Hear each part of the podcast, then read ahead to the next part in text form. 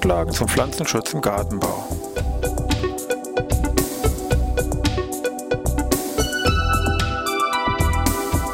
Ein wöchentlicher Podcast der Forschungsanstalt für Gartenbau an der Fachhochschule Weinstefan von und mit Thomas Lohrer. Für Gartenbaustudenten und alle anderen, die sich für Krankheiten und Schädlinge an Pflanzen, deren Biologie und Bekämpfung interessieren. Thema heute Kartoffelkäfer.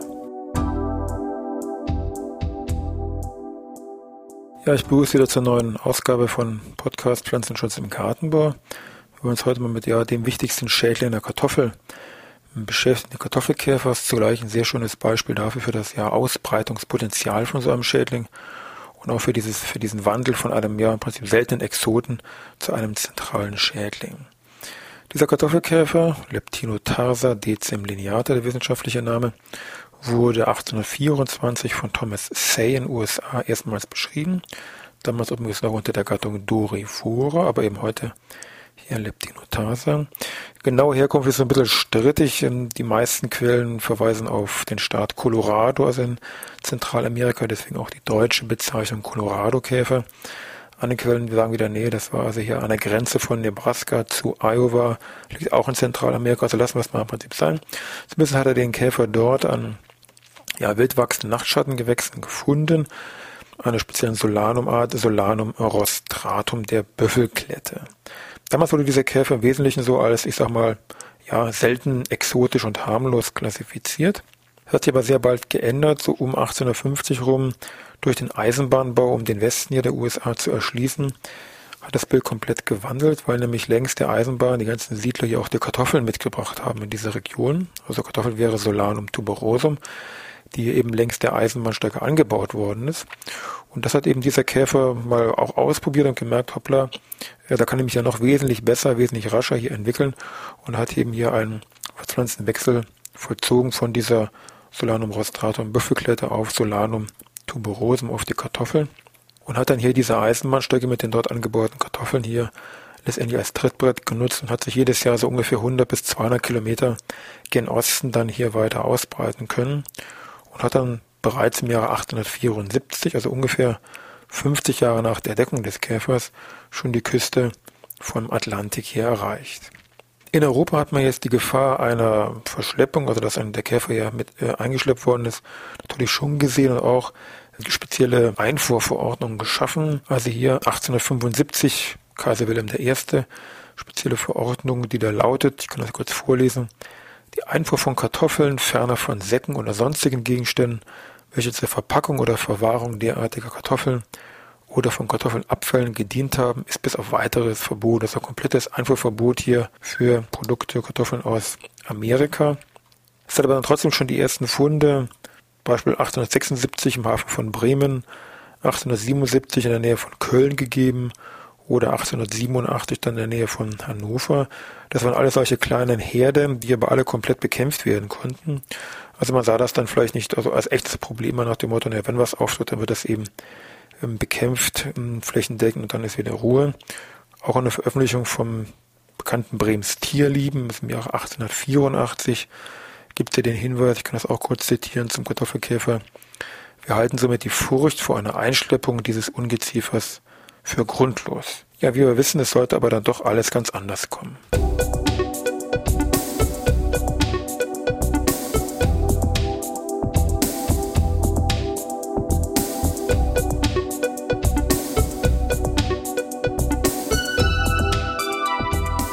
Ja, der Käfer hat dann die, kann man sagen, die Wirren des Ersten Weltkrieges genutzt, um sich dann doch hier mit Schiffen aus den USA, die dann im Wesentlichen hier in Bordeaux und Frankreich gelandet sind, als Anlaufhafen langsam auszubreiten. Hat das dann 1922 festgestellt, dass dort in Bordeaux ein sehr größerer Befallsherd von ungefähr 250 Quadratkilometern sich etablieren konnte und das war halt eben ein Herd, der in dem Sinne wirklich nicht mehr zu stoppen war. Das Auftritt in Deutschland war aufgrund dieses Auftritts 1922 dann in Frankreich eigentlich nur noch eine Frage der Zeit. Man hat dann auch hier in Deutschland massive Öffentlichkeitsarbeit durchgeführt mit verschiedenen Merkblättern, die 1932 schon erstellt worden sind. 1935 wurde der berühmte KAD geschaffen. KAD ist der Kartoffelkäfer Abwehrdienst. Die Steckbriefe vom Kartoffelkäfer hingen überall am Bahnhof oder in der Schule für die Kinder und Jugendlichen. Es gab Prämien und Abzeichen für die, die den ersten irgendwie gefunden haben und, und, und. Das hat aber alles nichts genützt. Und der Rest liest sich mehr so wie so eine, ich sag mal, militärische Volksgeschichte. Also 1936 hat der Käfer also den Rhein hier überquert, 1950 die Oder und 1960, zehn Jahre später, hat er also Polen auch schon hinter sich gelassen. Heute muss man sagen, ist dieser Kartoffelkäfer, also Leptinotarsa decilineata, in Mittel-, Süd- und Osteuropa sehr weit verbreitet und auch im westlichen Asien findet man ihn. Werfen wir mal kurz einen Blick auf die Tiere und ihre Biologie. Fangen wir mit den Futterpflanzen erstmal an. Also Futterpflanzen für Käfer und Larven sind hier identisch. Kartoffel, ganz klar natürlich der wichtigste, die wichtigste Wirtspflanze. Daneben, wenn ich es mehr diesen gartenbaulichen Aspekt jetzt hier habe, fällt auf, dass auch die Tomate kann befallen werden. Insbesondere hier werden hier tomatinarme Sorten bevorzugt. Neben der Tomate auch die Aubergine können hier mit befallen werden. Und auch so ein bisschen mehr als Exote, vielleicht mal interessant zu wissen, ähm, Atropa belladonna, die Tollkirsche, auch der Ziertabak, insbesondere ist auch generell Tabaksorten mit einem geringeren Nikotingehalt, können hier vom Kartoffelkäfer befallen werden. Also Stichwort, sage ich mal, Nachtschattengewächs, das ist ja alles hier die gleiche Familie. Also nicht nur die Kartoffel, wie man vom Namen her vielleicht vermuten könnte, wird jetzt hier vom Kartoffelkäfer befallen, sondern auch noch andere, auch zum Teil gärtnerische Kulturen sind hier von Relevanz. Schauen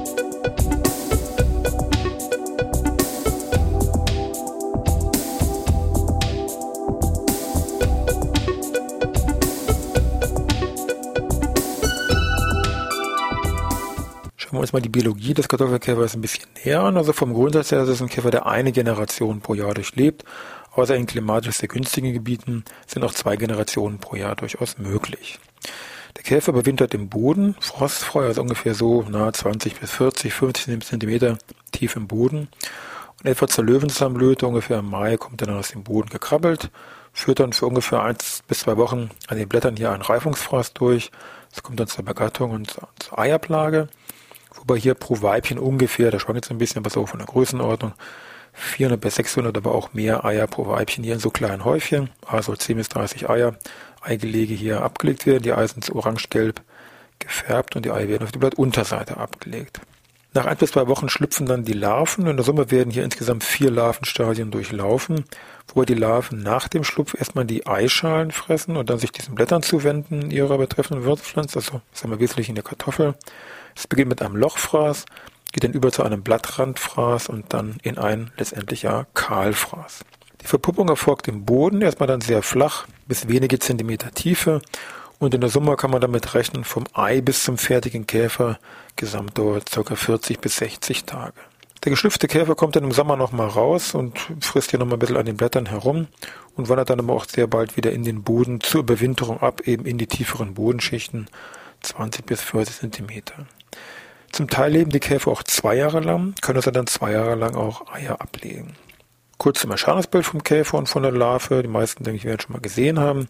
Also der Käfer ungefähr ein bisschen mehr als ein Zentimeter groß. Grundförmig, sagen wir so ein bisschen gelblich mit charakteristisch eben diesen zehn schwarzen Längsstreifen, wo auch dieser lateinische Name herkommt, also Decem lineata.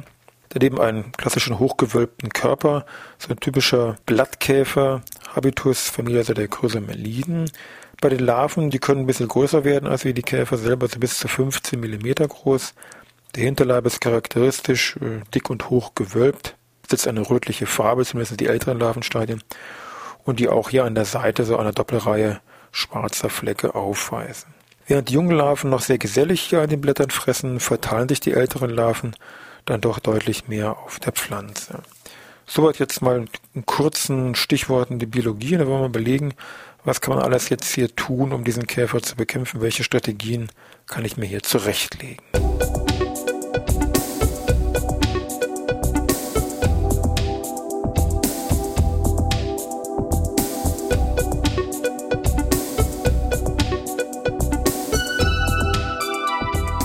Da schauen wir uns zum Schluss mal die Bekämpfung und die Bekämpfungsmöglichkeiten von diesem Kartoffelkäfer an. Also ganz früh, wenn man sich so eine Geschichte ein bisschen umschaut, haben die also mit, was sag ich mal, härteren Sachen hier versucht, diesem, dieser Ausbreitung von den Käfern, den, von den Larven Einhalt zu gebieten. Da wurde sich häufig noch mit, oder im Wesentlichen mit Bleiarsen und Kalkarsen gearbeitet. In den 50er Jahren gab es dann einen Wechsel zu den ja, chlorierten Kohlenwasserstoffen, wobei im Wesentlichen hier DDT und HCH zu nennen sind. Mit DDT traten dann auch schon sehr bald die ersten Resistenzen auf. Ungefähr in den 70er Jahren gab es dann einen Wechsel, dass man im Wesentlichen sich auf die Wirkstoffe der Wirkstoffgruppe der Pyrethroide gestürzt hat. Aber auch hier gibt es seit einigen Jahren die ersten Resistenzprobleme beim Kartoffelkäfer. Und eine aktuelle Wirkstoffgruppe, die jetzt hier häufig und gerne hergenommen wird oder werden kann, ist Produkte aus der Gruppe der Neonicotinoide, zu denen wir ja auch schon mal einen extra Podcast gemacht haben. Neben diesen Produkten sind auch noch spezielle Bacillus thuringiensis Produkte im Handel erhältlich, sind das auch spezielle Fraßgifte einer speziellen Varietät, Varietät Tenebriones, die also nur speziell gegen hier diesen Käfer, Kartoffelkäfer wirken. Daneben können auch noch Nebenprodukte eingesetzt werden, also Wirkstoff Azadirachtin wäre jetzt zu nennen. Das Ganze kann auch in Kombination zeitversetzt eingesetzt werden, gibt also sehr gute Bekämpfungserfolge.